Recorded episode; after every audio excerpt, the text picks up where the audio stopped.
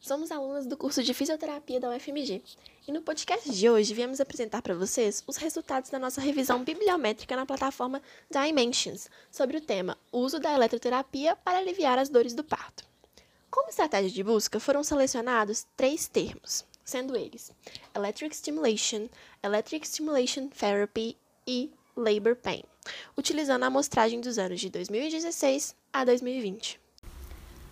Primeiramente, utilizamos os termos Electric Stimulation Therapy and Labor Pain e obtivemos um resultado de apenas cinco publicações e nenhum ensaio clínico, sendo que nos anos de 2019 e 2020 não houve publicações.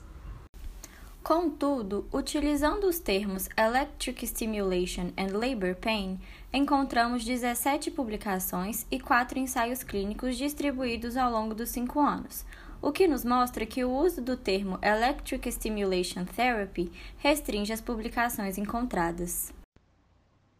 Estes resultados nos fizeram pensar sobre por que deste tema ser tão pouco pesquisado, em um contexto em que há pesquisadores interessados no assunto e que ainda não existem muitas informações concretas. A hipótese que levantamos para responder esse questionamento foi da dificuldade de realizar pesquisas práticas no contexto clínico da área de saúde da mulher e, principalmente, no momento do parto. O parto é um momento delicado, íntimo e muito importante, tanto para a mãe quanto para o bebê. Portanto, se torna invasivo transformá-lo em um ambiente de pesquisa clínica.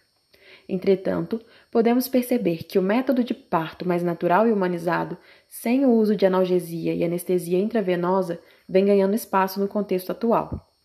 Com isso, acreditamos que possa haver um aumento no número de pesquisas voltadas para o uso de eletroanalgesia, como forma de complementar ou até mesmo substituir a analgesia com medicamentos intravenosos. E vocês, o que acham das consequências dessa mudança? Por hoje é só e até o próximo podcast.